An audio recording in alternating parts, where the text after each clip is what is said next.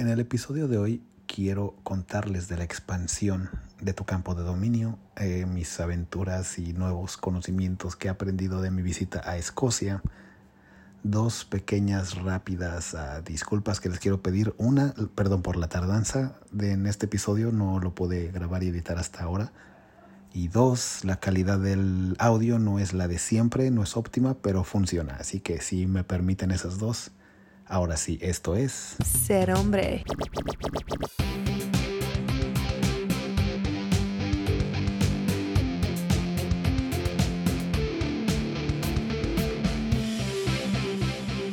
Ser hombre. Y 3, 2, 1. Bienvenidos a una nueva transmisión de Ser Hombre Podcast. Eh, estamos, por un lado, saludando a las personas que estén del otro lado del mundo, es decir, en este momento en América, en México. Eh, les quiero pedir una disculpa a las que no les pude eh, pues transmitir el podcast el miércoles, ya que lo intenté hacer dentro de la medida de lo posible. Les repito que ahorita les explico bien, pero no se pudo porque muy mal, de repente se me oscureció muy cabrón pero fuera de la oscurecida, que eso no me importa, es que el internet no me permitía transmitir. Acuérdense que transmitimos este podcast en vivo con todo lo que implica, que puede ser tanto que me trabe y diga una estupidez, que diga algo que me van a cancelar, bueno, algo, algo que me haga que me cancelen otra vez, o eh, problemas de estos técnicos, en este caso eh, la cuestión del internet, que pues la, la señal era muy inestable. Entonces prácticamente se volvió imposible eh, transmitir el podcast. E independientemente de eso, además de que no lo pude hacer en vivo, es también que no lo pude hacer este, en general. Entonces las personas que lo escuchan cada semana, pues insisto una vez más, una disculpa por la tardanza, pero aquí estamos otra vez. Así que vamos a empezar con esto. Este, primero vamos a estar hablando de, bueno, déjenme explicarles, estoy en Escocia haciendo un pequeño viajecito de expansión, de conocimiento, de reconocimiento de territorio, de aprendizaje. Son de esas cosas que uno de niño ni siquiera puede imaginar o comprender, o siquiera deja comprender, porque pues si te pones a pensarlo o, a planearlo, lo empiezas a comprender, pero nunca, ni siquiera me pasó por la cabeza que iba a venir para acá. O sea, realmente, si piensas, es, ay, Estados Unidos, ay, este, Francia, Italia, no sé, ¿no? De últimas piensas en venir acá, pero pues las cosas nos trajeron aquí y les voy a contar pues mi experiencia, las cosas que he aprendido aquí, diferentes eh, formas de vivir, de ser, qué cosas que no me esperaba, cosas que sí me esperaba y de todos modos son. Pero antes de eso vamos a estar hablando de la expansión, la situación en la que pues todos podemos ser cierta persona, pero nos empujamos medio centímetro más, 10 centímetros más en cualquiera de nuestras áreas de la vida y eso nos empuja a crecer como personas. Esto lo podemos hacer de manera física, tanto en el gimnasio, cuando estás cargando 10 kilos para hacer 12 de tus bíceps, 12 de brazo, y de repente dices, vamos a hacer 14, vamos a hacer 14 kilos, o vamos a hacer 14 pero 10 repeticiones y puede sonar tonto, pero tú o intrascendente, déjalo tonto, puede sonar como, ¿y esa para qué, no? Pues llega el momento en que metiéndole 2 kilos más y haciendo las mismas repeticiones, una semana después eres realmente más fuerte, eres realmente más capaz. O sea, ya deja de ser estúpido y ya dices, ok, realmente sí, aquí está la prueba medible, científica, objetiva de que ya puedo hacer más. Entonces, ese es un lado físico, puede ser territorial, tan, tan así como eh, expandir tu casa, puede ser como limpiar tu cuarto, y es algo de lo que habla Jordan Peterson mucho, que puede ser que pues tienes tu cuarto hecho un desmadre y estás acostumbrado a vivir así. Esa es tu forma de vivir y un día te cae el 20 de que no puedo reorganizar el mundo, no puedo decirle a la gente qué hacer, como muchos hacen, no puedo decirle a todos cómo lo, estúpidos que están, si ni siquiera yo tengo mi vida en orden? Entonces, tarde o temprano te cae el 20, que los militares lo hablan todo el tiempo, de párate, haz tu cama, ten todo en orden, ten todo en su lugar. Te quitaría, si tienes tu cuarto muy desmadrado, una hora hacer esto, o te quitaría 10 minutos, si está más o menos. Pero el chiste es que lo tengas bien, que cada vez que regreses de la guerra, cada vez que regreses de la putiza del día, llegues a un lugar que está perfectamente ordenado esperándote a ti. Y eso tú mismo lo provocas. Pero empieza con la situación de que te tomes ese tiempo de ordenarlo tú. No es para impresionar a la chica, no es para que tu mamá te deje de regañar, no es para nada de esas cosas. Uno las piensa como una molestia, como una carga en, ti, de puta madre, tengo que organizar esto. Pero es para ti, es por ti y para ti. Y empieza contigo. Porque un día vas a vivir solo, un día vas, no vas a tener a la mamá regañándote y vamos a vivir en la pinche basura o vamos a vivir bien. Pero empieza con esa pequeña molestia. Y nada más cuando te caiga el 20 de esas cosas, allá me están diciendo en los comentarios que este, por un lado César dice, con el tiempo entendí lo importante que es tener el cuarto ordenado pero eso te toma tiempo y gente que te lo diga, ya no, ya no que te lo pongan como carga o como presión de, bueno, pues si no haces esto no hay eh, tu dinero de la semana o no hay permiso de salir o no te dejo jugar play, lo que sea, hasta que entiendes esto de, güey, esto es para ti. O sea, no es porque te vas a ganar algo. O sí vas a ganar algo, pero no algo extra. Vas a ganar el hecho de que tu cuarto esté ordenado para ti. Y eso te vuelve una persona pues más capaz. Para empezar con lo más básico, con pues, empezando tu cuerpo, que te arregles y te bañes, pero lo que le sigue es lo territorial, que es tu cuarto, tu cueva, tu base de operaciones tiene que estar en orden o nada de tus operaciones consecuentes van a ser óptimas o van a ser correctas o vas a solito te estás poniendo este una piedra en el zapato. Por ahí me dice un chico este ese cuarto se ve que es de tu hermana. Estoy en un cuarto de hotel en, Escocia, pero ahorita entramos a eso. También la cuestión de la expansión, de crecer como persona, crecer como hombre, eh, va desde la cuestión ya abstracta. En el momento en que te aprendes una nueva palabra en tu propio idioma, que aprendes un nuevo concepto, eh, que aprendes una cuestión mental, es en el momento en que creces también como persona. Es básicamente, vamos a expandirlo un poco más, que leas un nuevo libro te hace una persona más capaz. No, es muy difícil encontrar un libro que te deje menos chingón de lo que estabas. O sea, tendrías que hacer un esfuerzo consciente pero bien cabrón para encontrar algo que lo leíste, te tardaste tres días y es el caso de que estás más pendejo ahora, ¿no?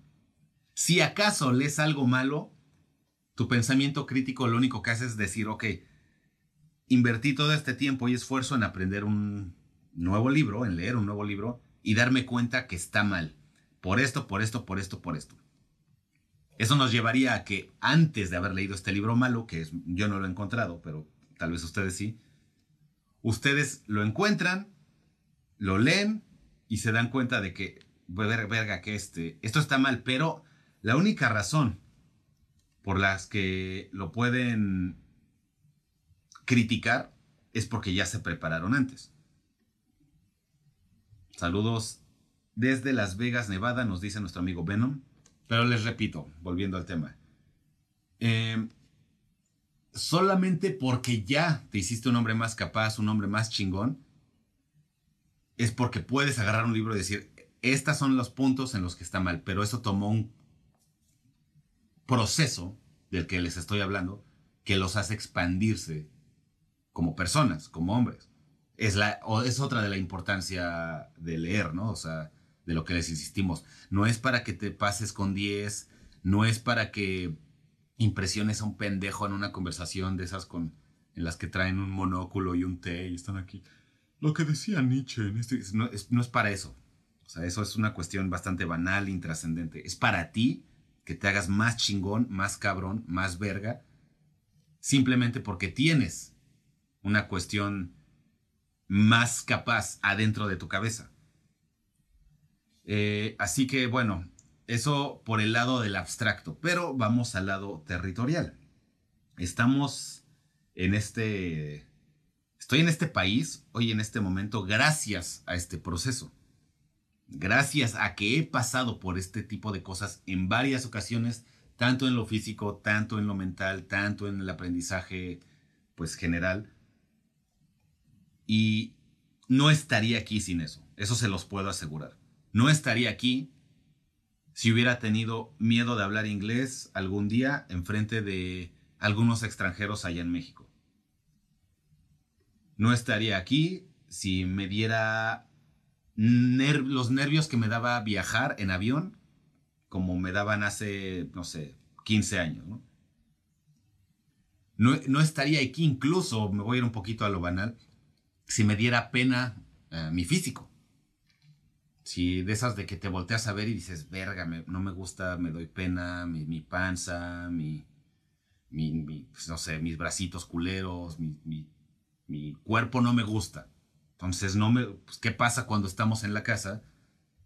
Pues no nos gusta, obviamente, salir, ¿no? No nos gusta que nos vean, no nos gusta que nos critiquen, no nos gusta hablar para que nos cuestionen. No me gusta que, pues que me vean, ¿no? O sea, en general, que, me vean por todas las razones. Tanto lo que digo como cuando hablo, como cómo me veo, como huelo a veces. Tal vez luego ni nos damos cuenta, pero como no nos exponemos al mundo, de repente nos toca salir es que, güey, pues te huele el sope, te huele la boca. o sea, pocas veces vas a tener un amigo que te lo diga, pero por tu bien, ¿no? Así de, güey, agarra el pedo porque esto está medio cabrón tarde o temprano terminamos en una situación que nos quedamos enclaustrados, encerrados en la cueva, por no exponernos a esa pequeña situación crítica, difícil. Entonces, es con base en esto en que les digo la importancia de expandirnos, de hacer el esfuerzo extra para avanzar esos 10 centímetros que acumulándose con el tiempo terminan volviéndose 10 metros. Tarda años, tarda meses, lo que te tome tu camino y tu proceso, pero tarde o temprano llegas un momento en que dices, ya puedo. Entonces, si no me daba pena ya hablarle a esos extranjeros que pasaron por mi país, pues yo ya puedo ir a otro país y ya no me da pena hablar. Y ya vi que cuando valía madre la conversación, la comunicación, tengo la oportunidad de decirles, este, a ver, aguanta, deja saco el Google. A ver, no, te lo digo en español, si no me sé la palabra, y también esa banda también tiene que ajustarse y, y hacer el esfuerzo de entenderte, ¿no? O sea, te das cuenta que no todo es, pues tú, tú güey, tienes que ser el güey que habla inglés o, o vales verga, no, güey, también ellos. Si están en otro país, también se tienen que ajustar. Y si estás tú en su país, también se van a ajustar si, si te manejas de una manera correcta, cordial, agradable, caballerosa incluso. Pero si estás haciendo una comunicación con alguien y haces el esfuerzo de comunicarte, tarde o temprano la gente te va a decir, a ver, yo no, tú no te sabes la palabra, pero yo te la agarro, y, y entre los dos empiezan a cooperar en la comunicación. Y se vuelven momentos que pueden parecer triviales e intrascendentes una vez más, pero está chingón que estás en otro lado del mundo con una cultura completamente diferente y una persona hace el del esfuerzo de, no, a ver, así es el pedo, ¿no? A ver, así, ¿cómo, qué, qué estás tratando de decir? Ah, ya te entendí. Si no te sabes la palabra, descríbelo. Y haces una cooperación chingona que te deja una buena experiencia y te pues, llegas a casa con el tesoro. Así como en todas las películas que vemos, señores, todas las que nos pegan arquetípicamente hablando a, nuestra, a nuestro ser como hombres, son en las que el héroe no porque yo sea el héroe, pero en general, o sea, o tú seas el héroe, el, la historia, estoy hablando en general. El héroe está en su pueblito. Si has jugado un RPG eh, japonés, sobre todo, te sabes esto perfectamente. El, el héroe siempre está en su campo de dominio pequeño, que es el pueblo, su ciudad chiquita, así, y de repente pasa algo muy cabrón que lo obliga a salir, lo obliga a dejar el pueblito y tiene que aprender algo, obtener algo, le va a tomar obviamente todo el, camino del héroe que ven en el héroe de las mil máscaras, en el libro de Joseph Campbell, y después de que conoció al viejo que le dio el, conocimiento nuevo, encontró la adversidad, pasó por este momento zen en el que todo tiene sentido, de repente todo ya, pam, ya, ya agarra el pedo, ¿no? Y en el momento en que ya agarró el pedo, aprendió el conocimiento del, del sabio y sobrepasó la adversidad, obtiene el tesoro, que clásicamente en todos los libros que conocemos es, normalmente es una chica, es una mujer, que normalmente es virgen también, por cierto, o es oro. Es algo muy valioso de oro. Lo pueden ver en el, en el libro del Hobbit. Él realmente va por oro y se chinga al dragón y bueno, todo esto. Y recupera oro y se vuelve más rico. En cualquier otra historia, si no es el oro, es la mujer, ¿no? Encuentra a la mujer virgen, estoy hablando de historias viejas, y regresa al pueblo con esta cosa valiosa. No porque las mujeres sean cosas, pero estoy diciendo que es valiosa porque ella estaba allá afuera en el peligro y el héroe la trae de regreso y ya. Pero no solamente regresa con algo físico, como pues, una pareja o el, el dinero, ¿no? él regresa más capaz. Siempre estas historias son más, son tan trascendentales para nosotros porque regresa al pueblo como un güey mucho más cabrón de lo que era cuando salió. La película de Amor y Monstruos en Netflix, que pareciera un churro piñata y, pues, no gran cosa como película, no hizo gran ruido, es de las que en el mundo moderno cinematográfico lo ejemplifican de la mejor manera, en mi opinión. O sea, para mí esa es una película de 10, nada más que pues no se ganó ningún Oscar por dirección, por escritura, por actuación, pero yo la veo y eso es lo que quisiera que todos los jóvenes vean ahora en vez de otras porquerías que les ponen en, pues, en los medios. En mi opinión, esa película, les repito, Amor y Monstruos, o Monstruos y Amor, creo, es Love and Monsters en Netflix. Esa les va a, demostrar el mensaje que les estoy tratando de dar. Que el hombre sale del campo seguro, la cueva, el lugar donde no pasa nada peligroso, pero no pasa nada interesante, no pasa nada excitante. Ese es el problema de quedarnos en la cueva. Y es el problema de salir de la cueva, que es, si estamos bien aquí, estamos seguros, no pasa nada, estamos en nuestro cuarto, señores, nadie nos va a criticar, nadie nos va a, cuestionar, nadie nos va a insultar. No hay esos peligros. Es más, déjalo lo de la cuestionada. Nadie nos va a golpear. Que está el peligro físico también, no es nada más el peligro pues, de mi personalidad y mis sentimientos. Es, nadie nos va a atacar de manera en que amenace nuestra seguridad. Pero tampoco pasa nada interesante. Tampoco nada va a cambiar, todo se va a quedar igual. Entonces, ¿quieres vivir tu vida así, en seguridad, pero sin vida? ¿O quieres salir a la aventura? Esa es la pregunta que hay que hacernos, Si nos vamos a quedar siempre en la cueva todos los fines de semana encerrados, que eso me lleva a otra cosa, señores. Estoy del otro lado del mundo, son las 7 de la mañana, ¿no? Siete y media aquí. Pero allá, donde me están viendo en vivo en este momento, la mayoría de las personas, son las 12 de la noche, en viernes. Entonces, eh, me eh, creo que este mensaje le está llegando a las personas correctas, ya que estás en este momento presumiblemente en la cueva. Estás encerrado en la cueva y no estás saliendo a expandirte, con todos los peligros que implica, pero con todas las posibilidades de cosas chingonas que implica. Saludos a Domingo Pani, eh, que está viéndonos. Un abrazo hasta allá, que es parte de las membresías Ser Hombre y es una persona que se está expandiendo. Yo ya lo he conocido varias veces en persona y este cabrón anda, anda pues, trabajando en algo bastante chingón sin quemar quién es. Eh, de arquitectura, sale aquí a construcciones, sale, sale de la ciudad, tiene que, porque es parte de su trabajo, pero eso implica una cuestión de que pues, tarde o temprano tuvo que salir a expandirse, ¿no? Y, y arriesgarse. De hecho, está trabajando este cabrón. A las 12 de la noche, eh, perdón por el grito, ok. El punto es que ahora sí, eso es la importancia del camino del héroe, de expandirnos, de salir de esa pequeña cueva que nos protege. También Manuel Espinosa dice, me le he pasado trabajando mucho, tanto que no he ido de aventura. Pero ahora me da temor irme de aventura y que me pase algo catastrófico. ¿Qué me recomiendas, Manuel?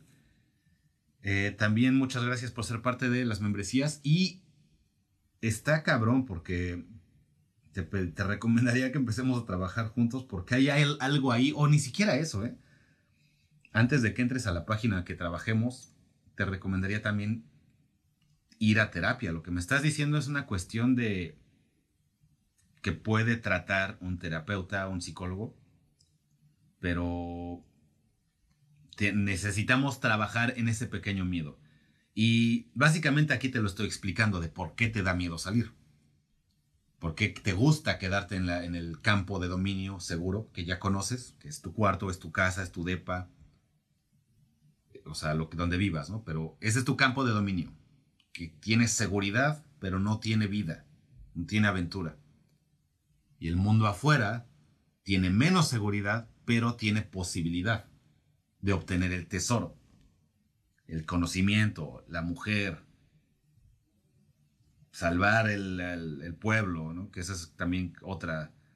También, eh, por ejemplo, en el quinto elemento es, es básicamente otra historia arquetípica. Los que han visto esa película, que es bastante buena, eh, pues el güey sale y además de conseguir a la mujer, a la virgen, de hecho, este, si se ponen a pensar en lo, lo, que les estoy diciendo, es en esta película, el principal, que es este Bruce Willis, no me acuerdo de su nombre. ¿Se saben el nombre de ese güey? que era este... Verga, ¿qué era, güey? Ah, no me acuerdo de Multipass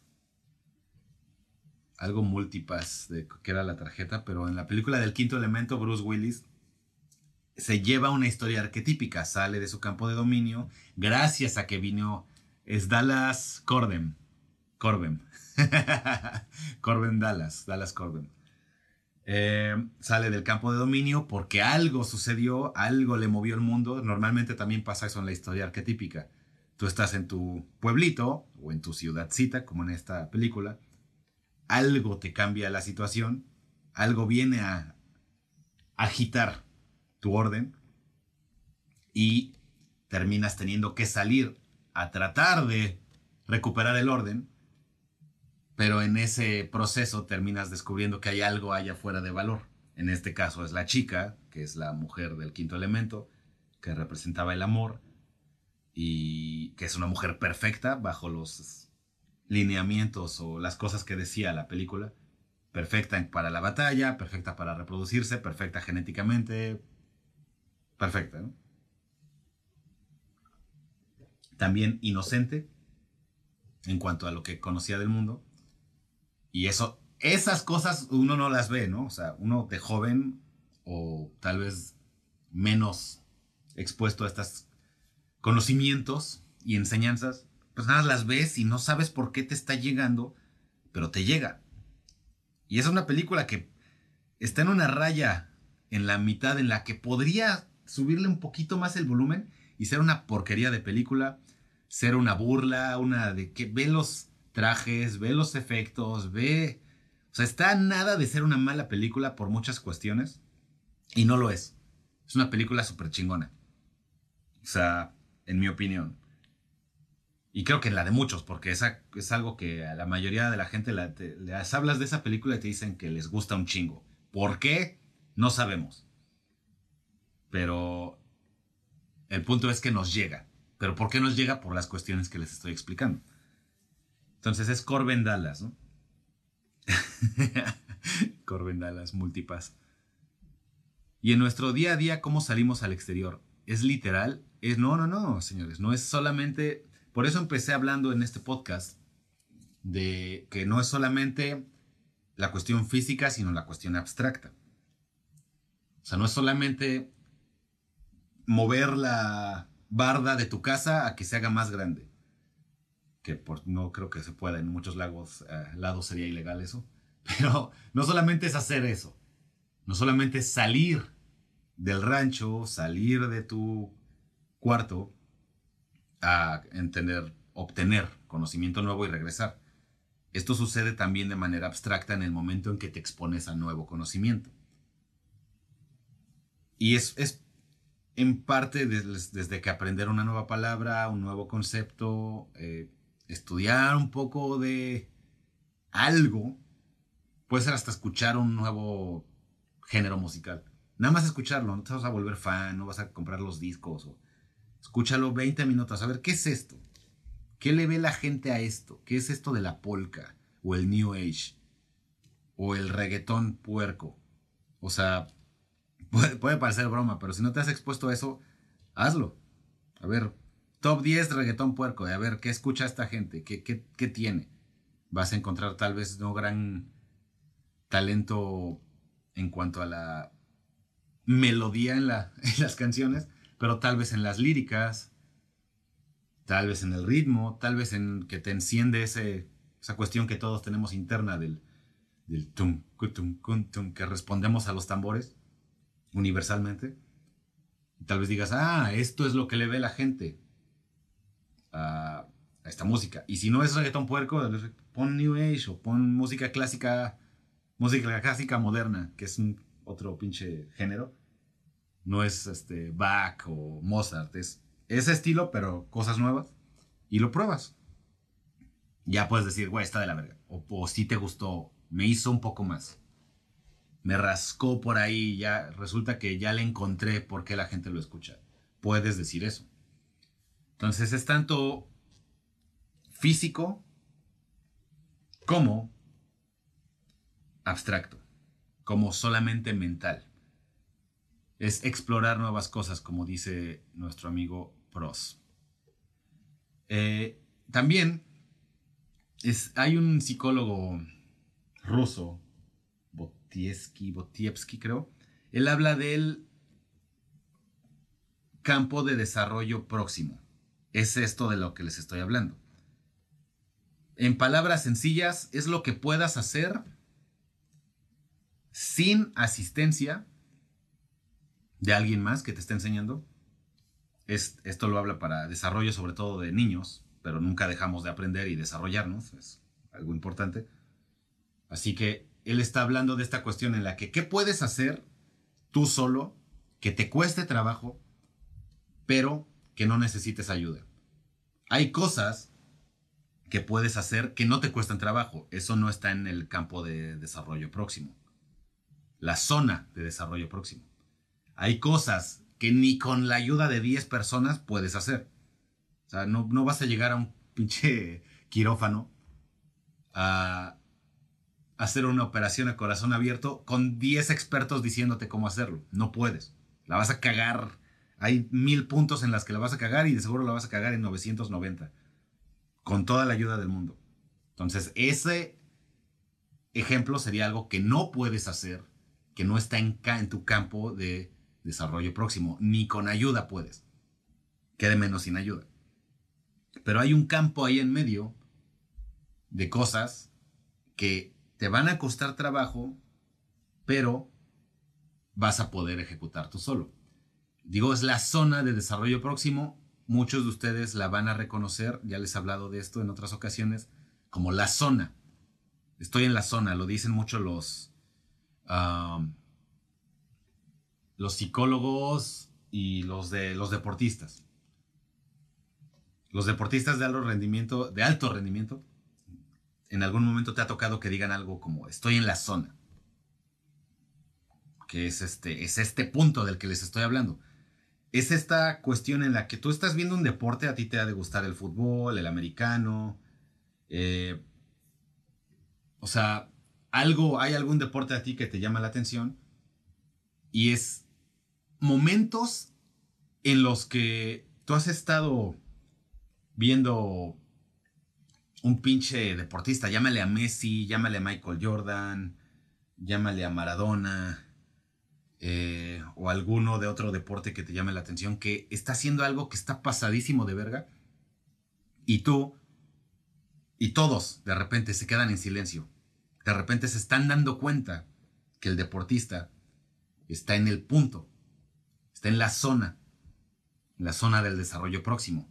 Son deportistas de tan alto rendimiento que las cosas que a nosotros nos cuestan trabajo las hacen normalmente, como si nada, las hacen parecer fáciles, que es, la razón por la que una bola de pinches gordos que no hacen nada les gritan a los deportistas, no, bueno, porque el deportista es tan bueno que hace que las cosas se vean fáciles. Entonces el marrano en el sillón está acá con sus chetos y así no, pendejo. Pero bueno, ese es una tangente nada más de por qué sucede este fenómeno de güeyes inútiles diciéndole a, los mejores atletas del mundo qué hacer, es precisamente por esta razón de que pues lo hacen ver fácil. Pero en el, en el momento normal, dice David Cadena, yo soy el marrano en el sillón. también hace el deporte, cabrón. Pero tú no estás marrano. El punto es que les estoy diciendo, estás viendo al deportista, está haciendo algo bien cabrón, normal, que nos acostumbramos a, verlo y dices, bueno, X, ¿no? Pero llega este momento en que hasta este deportista está en esta situación de alto riesgo, de altas ah, posibilidades de ganar mucho o perder mucho, de altos stakes, les dicen en inglés. Este, cuando las pinches cosas están así de no mames, si este güey la caga va a perder. Y va a perder el campeonato y el trabajo de meses, de años. O si este güey se rifa en esto, va a cambiar el, marcador y, van a tener la delantera. O en los casos más extremos, que ya está a punto del pinche reloj irse al cero. Hay como 500 películas de esto. En que pinche, o sea, están a nada de perder quedan 10 segundos y ustedes han visto esta película en 20 ocasiones, diferentes años, diferentes directores y actores, pero llega el pinche deportista que después de su viaje de héroe, de haberse vuelto más, más capaz, está en este momento crítico en el que tiene que, es ahora o nunca, y usa todos sus nuevos conocimientos, sus nuevas habilidades, y hace una hipermamada que termina metiendo el gol o encestando o haciendo el pase o lo que sea que sea el deporte y ¡pam! Ganan. Y se para el estadio entero, no sabemos por qué, como animales, como simios. La, cuestión más emocionante del mundo, lo que más celebramos como seres humanos, como hombres principalmente, son estos logros.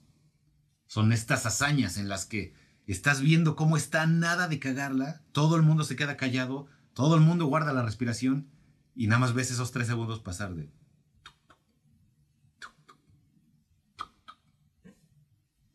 Gol y todos... No mames. Se pasó de... Bueno, eso es gracias a que tenemos una especie de instinto para reconocer el, la zona del desarrollo próximo. Ahora, esto ustedes lo saben, yo lo sé, pero no, los, no nos lo decimos. O sea, todo esto tú de repente hasta puedes ver un deporte que ni ves. O sea, puedes estar viendo rugby, ¿no? Y, y pues no es tu deporte, no lo sigues, no sabes quién juega. Pero de todos modos, sabes reconocer cuando alguien va a hacer algo muy cabrón. Cuando alguien acaba de hacer una hazaña que dices, eso es casi inhumano. ¿Qué chingados hice? ¿Qué movimiento es ese? o qué pinche resistencia, o qué pinche fuerza para quitar a este cabrón de un, de un manazo y seguir corriendo, ¿no? O sea, son esas cosas las que celebramos y las que esperamos ver cuando vemos un deporte. Todo eso es básicamente ver la zona de desarrollo próximo, ver a alguien expandirse, hacer más de lo que sabemos que pueden hacer. Eso es lo que nos emociona. Es lo que nos hace ver historias y deporte.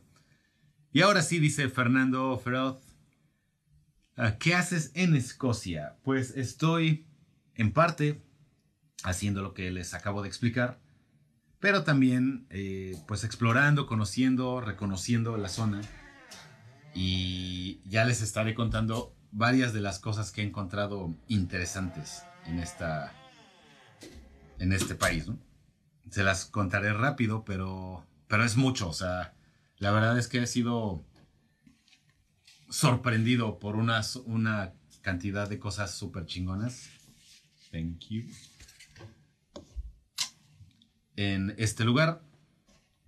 Ve por un whisky, dice Frodo. Ya fui por varios whiskies, sobre todo el Blue Label Es un elixir. Em, pero bueno, he probado otros, muchos más, más cabrones. Ya les estaré contando. Pero bueno, vámonos a sus preguntas. Ya me preguntan, ¿qué haces en Escocia? Vine a Escocia por una semana y también voy a Irlanda pasado mañana. Ya les contaré de eso. Después no sé ni qué chingados voy a encontrar allá, pero mientras vamos a explicarles pues, lo que me pregunten. ¿Estás viviendo sin estás viendo si vivir ahí? No. Pero sí, eso, es una buena pregunta. Me dice si estoy viviendo si viviría aquí. Ni siquiera lo consideraría antes. Justo estoy en un pueblo que se llama, eh, por el lago Ness, el famoso lago Ness, donde está el monstruo del lago Ness. Y este. Y justo se llama Inverness, o lo encontraríamos como Inverness, así como suena. Inverness, que significa la boca del Ness, o la boca del lago Ness, así se llama el pueblo. Y aquí resulta que esta madre es un pueblo que era bastante abandonado, o tal vez no tan ah, famoso. Ahorita vamos con sus preguntas. Eh, pero ah, en el 2012 tenían como 50 mil pobladores y se acaba casi de duplicar, están casi noventa y tantos mil para ahorita. Estamos hablando que en 10 años creció como la chingada que estamos hablando que sigue creciendo como la chingada y que hay un chingo de empleo aquí. Entonces, este, son de esas cosas, por ejemplo, de las que les estoy hablando. De que expándete y eh, regresa con nuevo conocimiento.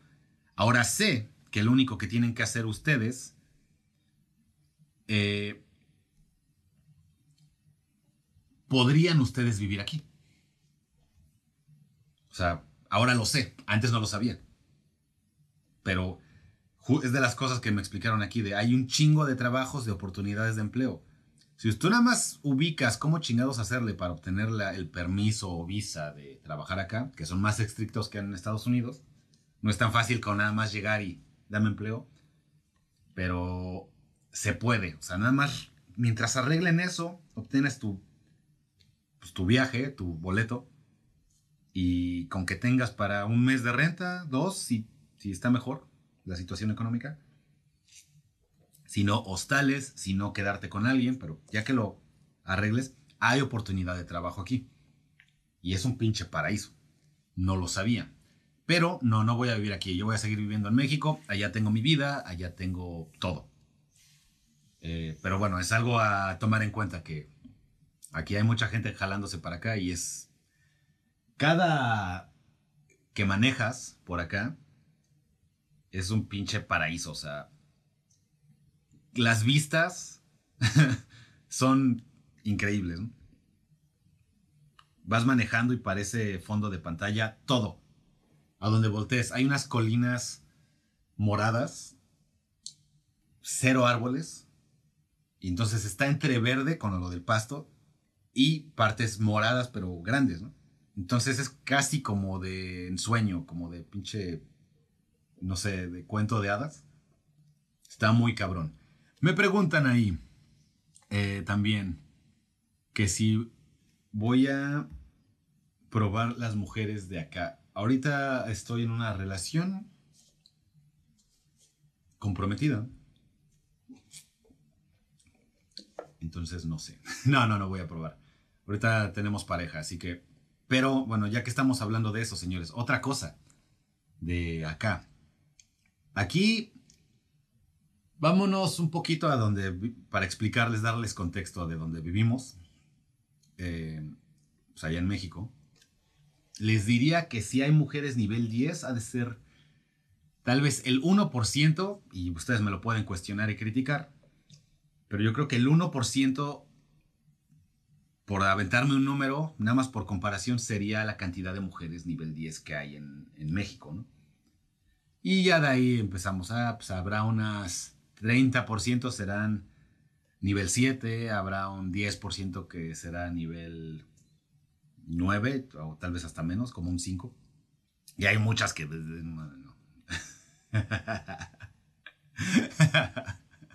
acá Dice acá, este, si las de acá están heridas. Acá también hay heridas, pero ahorita entramos en eso. La verdad es que, si les soy honesto, yo creo que el, como el 10% está en nivel 10. O sea, no les voy a decir que el 100, ¿no? Pero muchas, muchas sí están de, parecen ángeles caídos del cielo. Muchas en comparación con México como les digo, como el 10%, bastantes más de las que de repente volteas y dices, ah, cabrón, pinche ángel caído, pues así de revista, de, de novela, ni siquiera novela, porque nuestras actrices están bastante heridas también allá en México. Nada más porque están dos, tres, creen que están bien, pero no. Eh, hay mucha chica guapa, es el punto. Y ahora, mujeres cinco, mujeres feas, feas, eso es algo curioso. O sea, así como hay más de las chicas nivel 10, las que están feas aquí, señores. O sea, no es, no es este, cuestionable. O sea, que cuando alguien está fea está... Ah, esto, tiene acá a sus Hades, a sus... Este, como la mamá de... En la fábrica de chocolate, en Charlie la fábrica de chocolate, ¿recuerdan el niño gordo? Este, y la mamá. Hay, hay de esas pero no, no por lo ancho, sino por la cara. Ya saben que parece que están hinchadas de la cara, así que... Están esas, hay unas que parecen Chucky, hay otras que parecen el de... Había una revista que se llamaba Math, muy famosa en Estados Unidos. Hay unas que otras que parecen eso. Pero esencialmente como si quemaras una muñeca de pelirroja, este, hay unas muchas que parecen eso. Entonces, este, lo que quiero decir es que cuando alguien está feo aquí, está feo. o sea, no, es broma, no, es mamada. Pero hay también, cuando están guapas, están, está cabrón. Y ahí en medio hay muchísimo también que estamos hablando de que las 8 y 9 y hasta los 7 sí están bien.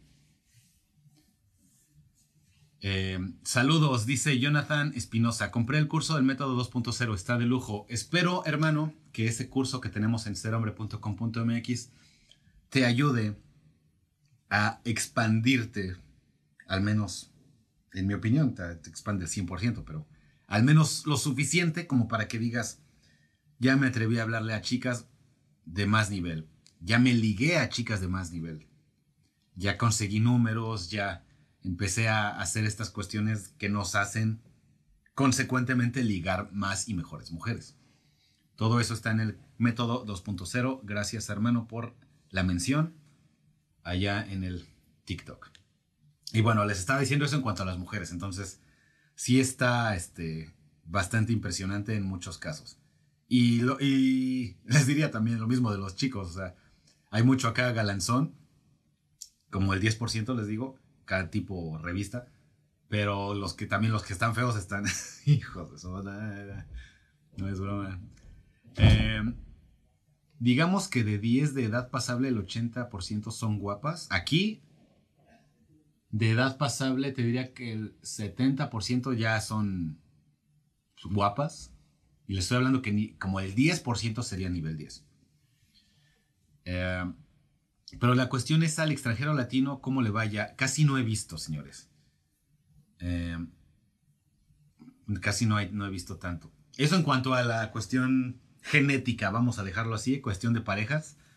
No me ha tocado salir de noche, he estado haciendo mucho, mucha prueba de whisky, mucha de comida y esas cosas del Blue Label de Johnny Walker.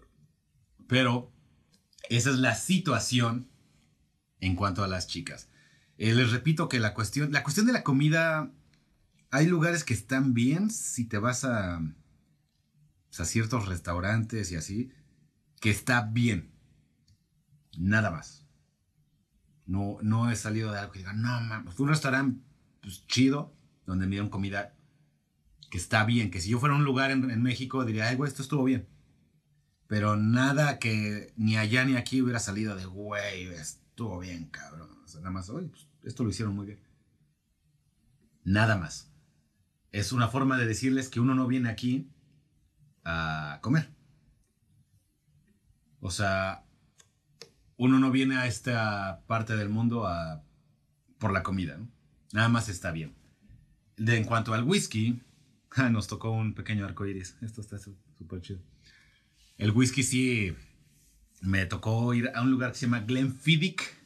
Lo conocemos como Glenfiddich por allá, que es otro de esos whiskies famosos, entre comillas. Este. Y probé de 23 años y así. Está, pues chingón. No, si a ustedes les gusta el whisky, pues esta es la zona. me gusta probar cervezas locales cuando voy a ciertos lugares. Ya me quité antes.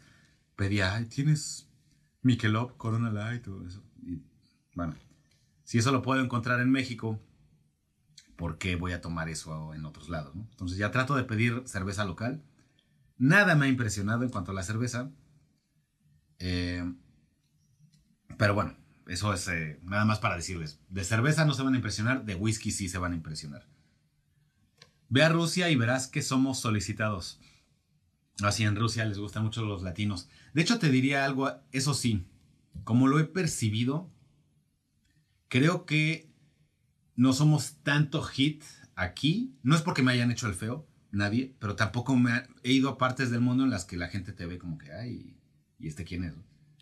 Y no me ha tocado tanto aquí. No sé si es porque la gente es más seria por parte del Reino Unido y de esta influencia de los ingleses, que son un poquito más secos, menos desmadrosos como nosotros, o realmente es porque no somos tan atractivos para ellos, o yo en lo personal, ¿no? Pero me ha tocado otros lugares donde sí recibo más miradas o vamos a decirle interés que aquí. Aquí o no lo he percibido tanto o eh, no es, no hay. Pero, insisto, esto luego pensamos así, una chica y nos voltea a ver y nos la terminamos ligando. Entonces ni siquiera, no lo cerraría tan fácil. Nada más les digo que en primera impresión no parece que todas estén muriendo por mí. Para nada.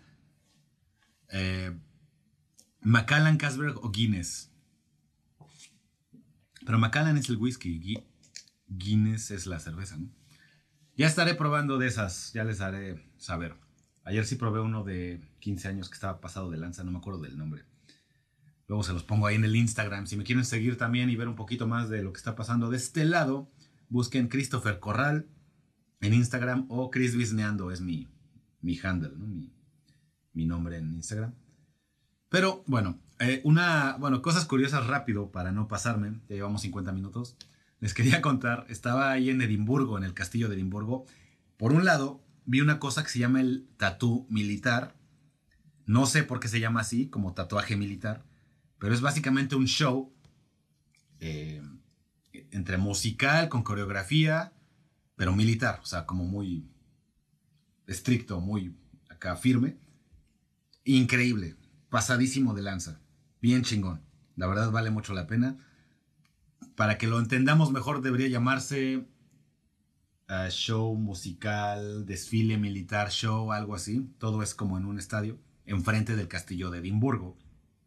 Que está muy chingón. O sea, vale mucho la pena. La hora, hora y media que duró, estás clavado ahí. Sacan bailarinas, sacan a los güeyes con las gaitas, están marchando. Les digo que hacen unas coreografías con las armas y con los tambores muy cabrones. Así como todo, hasta, hasta cuando mueven los pies, es parte de la música. O sea, cuando hacen como el de que te estás deslizando, usan eso para hacer ritmo, así como. Pero le estoy haciendo el, peor servicio a la explicación. Tendrían que verlo, está muy chingón. Vale mucho la pena. Y, el castillo se ve muy chingón por fuera. No entré, pero eh, muy, muy, muy verga. Eh, estaba ahí en uno de esos tours y nos estaban explicando que era nada más una historia como de esas curiosas que les quiero contar. Que de esas cosas de qué chingados acaba de decir ese güey. Estábamos eh, en el tour y pasamos por una parte en las que nos dicen, ah, aquí vivió Maggie, la medio muerta. Y, tú, y ya empiezan a explicar, ¿no? ¿Qué, ¿Qué, es eso de Maggie, la medio muerta? Resulta que por ahí del 1700 estaban, estaba una señora que se había divorciado y entonces estaba viviendo sola. En esos tiempos era difícil eh, la cuestión laboral de las mujeres, obviamente, ¿no? Pues no había como tanta oportunidad de trabajo, eran pues, chambas de limpieza, de uh, cocina y esas cosas, ya saben ustedes cómo era antes. El punto es que se divorcia, necesita mantenerse y se mete a trabajar a un hotel en el que, pues ya entre que sí que no, se comió al dueño, se empezó ahí a como a ligar al dueño y pues se embaraza. Y total, como el dueño me parece que estaba casado y era esos tiempos en los que era más eh, drama esta, esta, cuestión, no nada más te ibas a embarazar y como si nada pasara, eh, oculta su embarazo, pero era ilegal en esos tiempos. Sin embargo, ella dice, lo voy a ocultar, voy a seguir trabajando, o, si no, o sea, si lo hago público, voy a perder mi trabajo, la esposa se va a poner loca, este, no voy a tener ni con qué mantenerme ni a mí ni a mi bebé, y, me, va a valer madre, ¿no? Entonces lo oculta y al final de cuentas nace el bebé mal y se deshace del bebé, ¿no? Se deshace del cuerpo. Llámale aborto tardío o llámale que tal vez ella se deshizo de él a propósito, eso no se sabe. Pero vamos a creer que, pues en realidad, con las cuestiones de salubridad y de nutrición de antes, era muy normal que tus bebés no pasaran de lo, pues, del nacimiento, ¿no? Que no nacieran. También era muy normal que la mamá no sobreviviera el parto. Sin embargo, el punto es que nace mal, no duró ni unas semanas y se muere y pues ella se deshace del cuerpo, insisto, para que no se den cuenta que estaba embarazada porque era ilegal ocultar un embarazo. Además de la cuestión económica, además de la cuestión de que no iba a aguantar vara. Entonces, total, se deshace del cuerpo, lo encuentran, las pistas más o menos llevan a que era de ella, total, que la cachan y es que era, pues tú ocultaste un bebé y aparte te, te, deshiciste del cuerpo. Entonces eh, la pena era tan precisamente por, por ambas cuestiones la sentencian a colgarla, ¿no? Entonces total, pues la cuelgan, se, pues la cuelgan, se quiebra entre comillas, se pasa mejor vida, pues ya la meten al ataúd y ya se olvidan del pedo, ¿no? Ya, pues ya y total, como a las tres horas, despierta, se sale del ataúd y se va. Y la gente, esas hechas historias de what the fuck, qué chingados me acabas de contar, güey. Ah, resulta que, pues, vamos a imaginar que no se, desmayó, no se, realmente no perdió la vida. Se desmaya, al parecer, y piensan que, que estaba ya, que ya habían terminado el trabajo y la meten al ataúd y la señora pues despierta, así que demonios, se ve que está en el ataúd y pues, lo abre y se sale y se va. Y la gente resulta que las leyes del momento no permitían recolgar a la gente, y eso lo digo textual, ¿no? Que las leyes de esos momentos no permitían recolgar a las personas. Así que si te pasaba eso que te estoy contando, pues ya, o sea, ya eras libre, ya no te podían, o sea, no es como, si vas a la cárcel y te sales, no es como, las leyes no permiten reencarcelar, o sea, sí, pues, güey, sí te vuelven a meter, ¿no? Pero aquí era, así era la cuestión, pues era colgarla y si no se moría, pues ya podía. Entonces la señora terminó viviendo hasta vieja, tuvo un chingo de hijos, este, vivió su vida completa y la conocieron como Maggie la medio muerta. Y es de esas, te digo que esas cuestiones, que qué demonios me acabas de contar. Este, pero bueno, tiene sus propias historias eh, interesantes de este lado del mundo. También nos estaban contando que aquí hay mucho venado, no tienen depredadores, entonces sí está chingón tener venado, sí es muy bonito, pero desmadran los árboles y, desmadran el ecosistema. Cuando no, algo no tiene depredadores, hace un desmadre. Ejemplo, nosotros. Entonces, total, lo único que a veces los quiebra son los accidentes automovilísticos. Pues resulta que las leyes aquí están hechas para que si tú lo atropellas al venado, te, va a desmadrar tu carro, te va, obviamente, causa muchos problemas, es peligroso, pero tú no te puedes quedar o comer al venado. O sea, si tú atropellas un venado y, lo quiebras, te tienes que ir. Lo tienes que dejar. Pero el carro de atrás sí se lo puede comer. o sea, por alguna razón tú no estás eh, permitido que te lleves al venado. Tal vez es por que si lo haces a propósito para comer, que no lo hagas. Entonces así evitan, tal vez, quiero suponer, pero así está la ley de este lado. ¿no? Así que, como dato curioso, eh, dicen, ¿cuánta mamá luchona hay allá? Al parecer no tantas, ¿eh? Las personas que he visto con bebés, que les repito, al menos en este pueblo, se ha duplicado la población, significa que ha venido mucha gente y ha nacido mucha gente, que otra forma de decirlo es que andan pique y pique y reproduciéndose. Entonces he visto mucho bebé, pero normalmente los veo en, papás de pareja. Acá en el mundo opresor que todo el mundo odia, este, las, las personas viven en pareja. Más. No me ha tocado ver mucha mamá luchona. Pero este, muchos de ustedes se aventarían el paquete, eso se los puedo asegurar con lo que hay este con lo que hay por acá. Así que nada más, esos son unos cuantos datos curiosos. Hay mucho más que les quisiera contar, pero nos estamos acercando no solamente a la marca de una hora, sino que a que ya se me acabe la batería y tengo cosas que hacer. Tengo que ir a correr, a organizarme. Vamos a agarrar un ferry que nos va a llevar a Irlanda tarde o temprano. Entonces tengo que organizar ese pedo. Eh, un ferry es un botecito, pues un camión, pero en el agua. Y eso es lo que estaremos haciendo hoy. Ya les estaré contando el próximo episodio cómo fue la cuestión en Irlanda y lo que aprendí por allá. Pero mientras, Escocia ha sido maravilloso en cuanto a las vistas, en cuanto a la gente, antes de cerrar, rápido les digo, la gente amigable hasta la chingada, súper amable, todos te quieren contar qué onda con su pueblo, qué onda con su zona, qué cosas están chidas por acá quieren convivir contigo. No he ido a Inglaterra, pero siempre me han dicho que son muy secos allá, muy cerrados. Y me da la impresión de que esa sería la diferencia con aquí. Súper amable la gente, súper buen pedo. Entonces, si sientes que vas a llegar y te van a tratar de la verga, así de vete de mi país, maldito. Eso aquí no, no lo he visto, no me ha pasado y no creo que me pase. A toda madre la gente. Entonces, la gente, maravillosa. La cantidad de mujeres nivel 10, hay más. Las vistas, o sea, los paisajes, es una...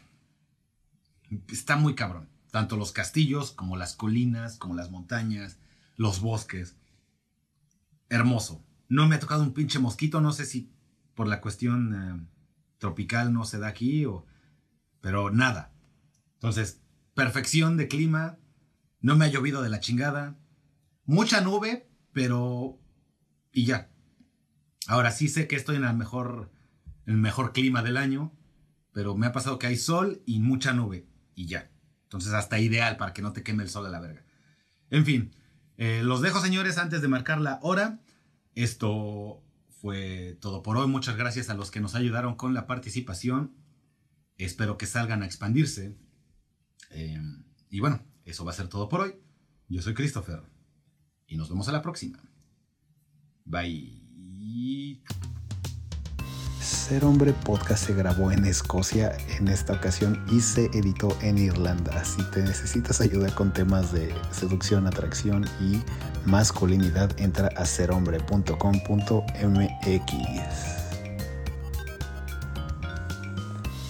Ser hombre. Libertad. Y le cortaron los huevos.